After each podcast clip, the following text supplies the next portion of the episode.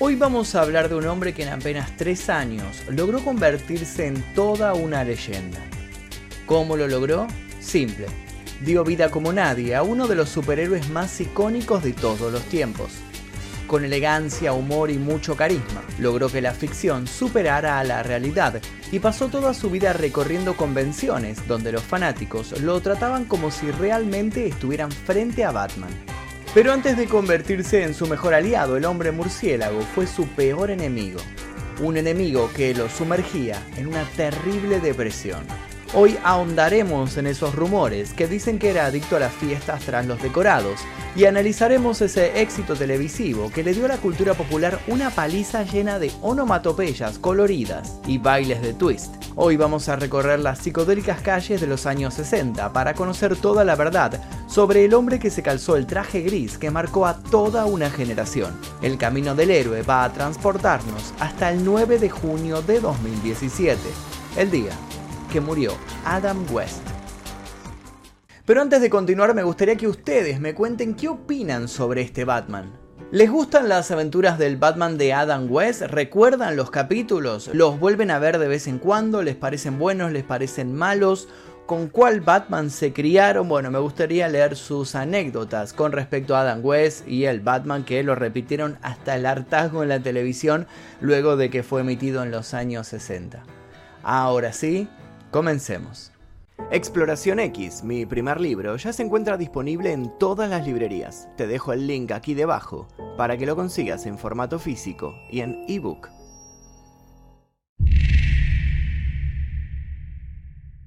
Como en esta historia está involucrado Batman, es lógico que la misma comience con una venganza. En marzo de 2018 se celebró la ceremonia de los Oscar número 90.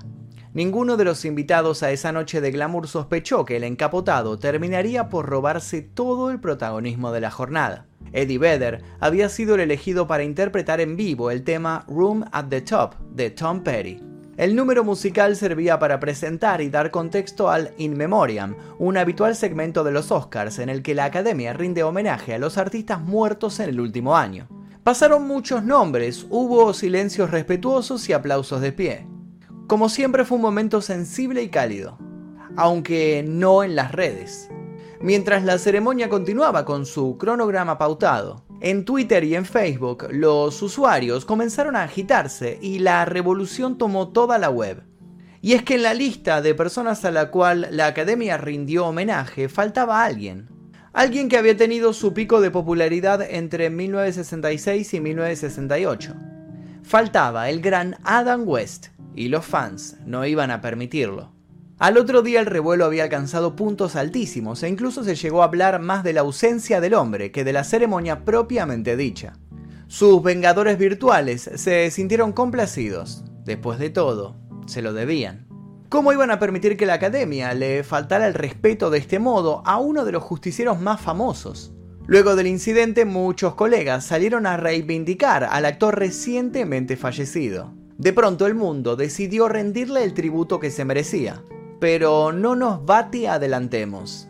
Empecemos por el inicio para entender cómo Adam West llegó a convertirse en toda una leyenda, amada por el público.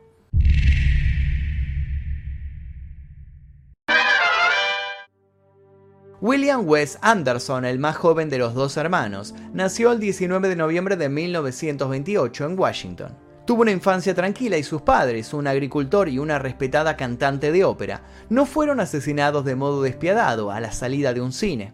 El joven, también a diferencia de ese Bruce Wayne que años después sería, tampoco contó con una herencia millonaria, por lo que se dedicó a buscar trabajos que pudieran darle cierta independencia y los recursos necesarios para seguir sus pasiones.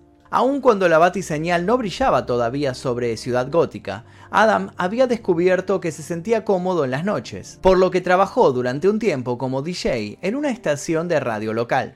Sin terminar de encontrar su profesión, fue reclutado cuando cumplió la mayoría de edad. Pero dejó entrever en el ejército el tipo de héroe que luego sería.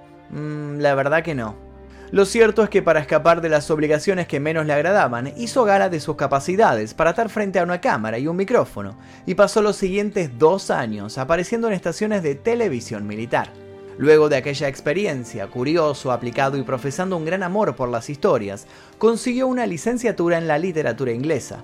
Más tarde se inscribiría en Stanford para realizar su curso de posgrado. Sus notas, su oratoria y su desempeño eran buenos. Para muchos era claro que terminaría siendo un gran profesor, uno destinado a dar grandes conferencias a lo largo y a lo ancho del mundo. Y sí que terminaría dando charlas en salas llenas hasta el final de su vida, pero no precisamente para hablar de libros. Y es que algo le decía a Adam que la carrera de profesor no era para él, pero entonces, ¿cuál era su camino? En medio de aquel dilema se encontraba cuando un viejo amigo de la infancia reapareció en su vida. Este amigo se notaba feliz, lleno de vida. Le contó que trabajaba de actor. En ese momento, sin ir más lejos, protagonizaba un famoso programa para niños en Hawái. Fue entonces cuando Adam se dijo que eso era lo que quería para él, que la actuación no era solo un hobby. Su amigo, viendo la chispa que se había encendido en los ojos del otro, lo instó a que dejara de dudar y se mudara con él. Con la tenacidad que lo caracterizaba, Adam no tardó en conducir un programa de espectáculos y con aquella inyección de optimismo se embarcó a redoblar las apuestas. ¿Su destino? Hollywood. Allí llegó con 30 años. Muchos dijeron que era demasiado grande, que actuaba bien pero no tenía futuro en esa industria que se inclinaba por los talentos más jóvenes. Se equivocaban. Adam había llegado para quedarse. El actor consiguió de inmediato un rol en la serie Los Detectives y debutó en la pantalla grande junto a Paul Newman. Sin perder un segundo, adoptó el nombre artístico de Adam West, que se ajustaba a la perfección a sus papeles, la mayoría en westerns, convencido de que ese género lo llevaría a la fama. Ignoraba que no terminaría siendo recordado por andar sobre caballos y batirse a duelo, sino que por escalar edificios y resolver misterios en una guarida poco convencional. Ignoraba él e ignoraba el mundo que Batman estaba a punto de convertirse en el nuevo hit de aquellos años.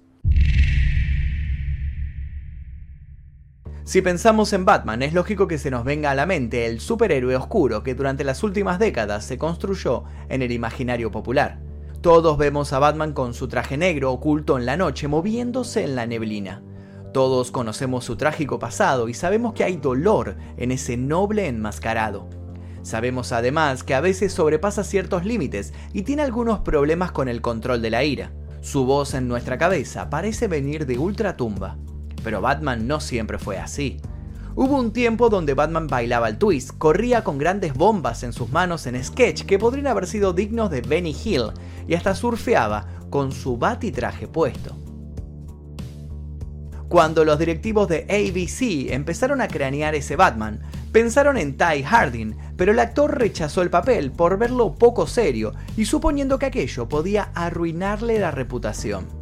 Quienes tenían el proyecto en sus manos encontraron la solución a la ausencia del protagónico cuando vieron una publicidad de leche chocolatada que parodiaba las películas de James Bond.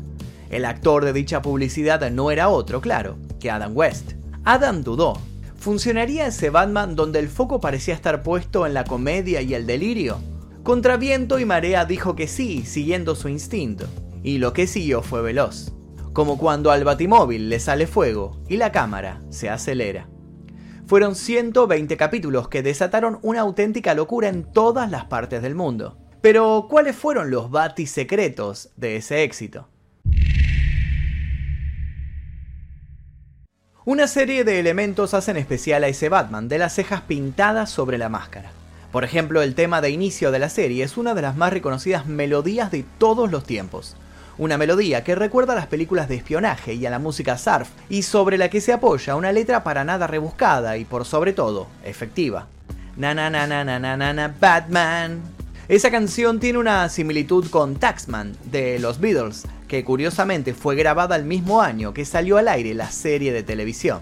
Por otro lado, a diferencia de las series de películas anteriores de la década de 1940, este fue el primer Batman en ofrecer una variada galería de villanos. Estos villanos tenían la particularidad de siempre construir trampas tan ingeniosas como ineficientes y lentas. Entre los más recordados vale destacar al pingüino construido por Vargas Meredith, reconocible una década después como Mickey, el entrenador de Rocky Balboa. Se cuenta que Frank Sinatra quiso interpretar al Joker en la serie y se enfureció cuando le concedieron el papel a César Romero y su inigualable maquillaje blanco sobre su bigote fino. El superhéroe y su joven colega, un Robin interpretado por Bar Ward, luchaban contra los soldados de los villanos en coreografías a veces torpes, generalmente desprolijas, pero siempre divertidas, auténticas piezas de arte pop totalmente innovadoras para la época. La serie era famosa por exhibir como invitados a varias celebridades talentosas de aquel momento, lo que ayudaba a que cada tarde grandes y chicos se pegaran a la pantalla. Ah, y no olvidemos la serie de bizarros artilugios con los que Batman contaba, entre ellos un baticinturón en el que podía encontrarse casi cualquier cosa, y un ya mencionado batimóvil que si bien no era un tanque, terminó siendo con los años el favorito de los fanáticos. El merchandising hizo el resto. Con su cara y el logo estampado hasta en los objetos más inusuales, Batman y Adam West los conquistaron a todos, aunque no por mucho tiempo. El dúo dinámico también hizo de las suyas en los estudios de grabación, realizó presencias a lo largo de los Estados Unidos y recaudó fortunas durante tres temporadas. Batman The Movie de 1966 reunió a todos los villanos de Ciudad Gótica y le valió a Adam el premio a la nueva estrella más prometedora en 1967. El actor pasó de ser casi muy viejo para intentarlo a revelación de la noche a la mañana. Como es de suponerse, aprovechó tal situación y junto a varios de los integrantes del elenco, fue a cuantas fiestas pudo. En varios reportajes, West reveló detalles de las excentricidades que él y sus colegas experimentaron en aquella década. Contaría, por ejemplo, que había tenido la chance de asistir a muchas fiestas subidas de tono. Fiestas en las que a veces, para cumplir fantasías ajenas, se volvía a poner el traje que llevaba los días de semana en el bati horario laboral. Aquel comportamiento hizo que muchos medios imprimieran originales titulares contando la situación. Santas orgías, Batman. Es quizás la muestra más clara de todo el asunto. Sin embargo, luego de casi dos temporadas de furor, la audiencia del programa comenzó a decaer. En la tercera temporada se introdujo a Batgirl para intentar salvar el imperio, todo en vano.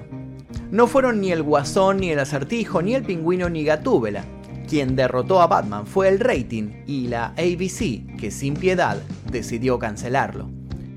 Sus protagonistas no se lamentaron demasiado. Adam West supuso que pronto podría reinventarse, estaba en la cresta de la ola. ¿Qué podía salir mal? Bueno, un pequeñísimo detalle. Él estaba dispuesto a soltar a Batman, pero Batman no estaba dispuesto a soltarlo a él.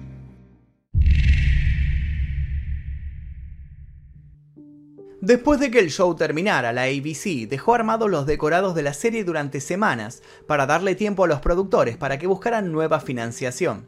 Pasados unos cuantos días y ante la ausencia de novedades, decidieron arrasar con todo. El mismo día que las topadoras trituraron las escenografías con las que muchos habían crecido, la NBC se comunicó para decir que estaban interesados en continuar emitiendo las aventuras del encapuchado. Al enterarse que si decidían hacerlo debían armar todo desde cero, dieron marcha atrás sobre sus palabras. Y así fue que el Batman de los años 60 llegó a su fin. Solo que la palabra fin y Batman no suelen ir de la mano. En 1969 otros canales mostraron las primeras repeticiones de los episodios de televisión. Hoy día, esos mismos episodios siguen emitiéndose en algunos países de vez en cuando. Sus reproducciones en plataformas virtuales se incrementan día a día. Si bien es cierto que Adam participó en varios programas y en alguna que otra película luego del show, ninguno fue especialmente relevante y de a poco, pero inexorablemente, comenzó a quedar a la sombra de lo que había sido. ¿Y qué pasó entonces? Le declaró la guerra a Batman por no dejarlo ser libre, por encasillarlo, por robarle la personalidad. Habló mal de él en entrevistas, dijo que solo había hecho el programa por dinero, renegó de su papel en la serie, se mostró serio y taciturno, se sentía usado. A aquello le siguió la reclusión, años de tristeza y angustias, la certeza de que su profesión se había estrellado y ya no había vuelta atrás. Hasta que un día Adam West dejó de mirar los mensajes en los que lo rechazaban y se empezó a enfocar en los otros mensajes, los mensajes del público, su público. El tiempo pasaba y ellos aún lo querían sin importar que no aparecieran otros éxitos. Los seguidores de la serie lo seguían amando por mucho que las cosas cambiaran, por mucho que las modas ya no fueran las mismas. Ellos eran legales. Adam West salió de a poco de la baticueva de la depresión y vio un horizonte luminoso. Llegaba así la Bati-reconciliación. Mientras Batman y Adam West limaban asperezas en su intimidad, el hombre murciélago volvió a los primeros planos durante los años 90. El inicio lo dio el Batman de Tim Burton, la primera aparición del superhéroe en la pantalla grande. Se rumoreó por entonces que Adam podría interpretar al padre de Bruce Wayne, pero eso no ocurrió. En simultáneo, el auge de la televisión por cable devolvió la serie a la frecuencia cotidiana, clave para el traspaso generacional y para su consagración como clásico. Adam dejó de ser el Batman de la ficción para ser el Batman de la vida real. Empezó a visitar convenciones de todas partes del mundo donde nunca lo dejaron de ovacionar y recibir con orgullo. En dichas convenciones aprovechó no solo para contar anécdotas de sus años rodando la serie, sino que aprovechó para contar que era el propietario de un dibujo original de Bob Kane, creador del mítico personaje. En dicho dibujo, Bob le había escrito una sentida dedicatoria en la que le agradecía por haberle puesto carne a su creación. Esto era para Adam toda una declaración de principios. Una señal de que podrían haber muchos Batman, sí, pero ninguno como él. Terminó viviendo de eso, de hacer giras, de promocionar las repeticiones del show y como estrella en alfombras rojas frikis. Más tarde participaría en Los Simpson, Padre de Familia, Johnny Bravo, Futurama, Rugrats, producciones donde dejó de interpretar al Vengador Nocturno para interpretarse a sí mismo. Para esas alturas y luego de aceptarse, Adam West había logrado ser más grande que Batman. A los 88 años de edad, luego de una corta lucha contra la leucemia, moría en Los Ángeles. En la nota de prensa de su familia comunicando su fallecimiento, lo recordaron como The Bright Knight, el Caballero de Luz, como a él le gustaba llamarse en contraposición a ese Dark Knight oscuro y atormentado que impidió que su visión de un héroe divertido volviera a ser posible. Y así es como nuestra historia vuelve al principio. Como ya dijimos, luego de que Adam West no fuera mencionado en la ceremonia de los Oscars de 2018, fueron muchos colegas y periodistas los que sacaron a relucir su trabajo y viejas entrevistas para mantener viva su imagen y su legado. Muchos hicieron especial énfasis en el análisis que el actor llegaría a hacer del cine superheroico moderno. El problema con las nuevas películas de Batman es que están demasiado orientadas hacia los efectos especiales. Las relaciones entre los personajes no están desarrolladas y sobre todo, no tienen humor. Y sin un buen guion y sin humor, se convierte en otra película de explosiones. Son visualmente impresionantes y hasta bellas, pero no tienen alma. No había recelo en sus palabras. Wes hablaba desde la lucidez que le había dado décadas enteras dedicadas a charlar con fanáticos. La misma lucidez que lo había llevado a decir que en la actualidad todo seguía una fórmula muy específica y sin riesgos, una fórmula frívola donde no se priorizaba transmitir buenos valores, sino entretener a toda costa. Creía además que los superhéroes habían perdido su cuota de ingenuidad, por lo que ya no renegaba por no ser el nuevo Batman. Se sentía hacia el final de sus días amigado con lo que había logrado ser y lo que había conseguido. Era el emblema de un tiempo que consideraba menos contaminado. No cuesta imaginar que hay una calle perdida de ciudad gótica que en lugar de llevar a un callejón oscuro y lleno de basura, desemboca en una plaza en la que aún brilla el sol. Un parque con un monumento en el centro. Un monumento a ese hombre que hizo lo que ninguno pudo volver a hacer. Tan incomprendido como querido. Adam West será recordado por haber puesto una sonrisa en el duro e inexpresivo rostro de Batman. Y hasta aquí el informe del día de hoy. Quiero que me cuenten a ustedes ahora qué, recuerdan de Batman de Adam West. ¿Lo miraban, no lo miraban, lo conocían, no lo conocían? ¿Cuál es su capítulo favorito? ¿Cuál fue su personaje favorito de todos? La cantidad de personajes que desfilaron por esta serie que duró tres temporadas. Quiero leer sus comentarios. También si se animan a contarme cuál es su Batman favorito. Puede ser este, puede ser cualquiera de los que vino después. Quiero leer sus comentarios aquí debajo. Por lo pronto les voy a dejar un par de videos aquí para que sigan haciendo maratón. Los invito invito a suscribirse si todavía no hicieron activar notificaciones. Sin nada más que decir, me despido. Mi nombre es Magnum Mephisto y esto fue El Día Que.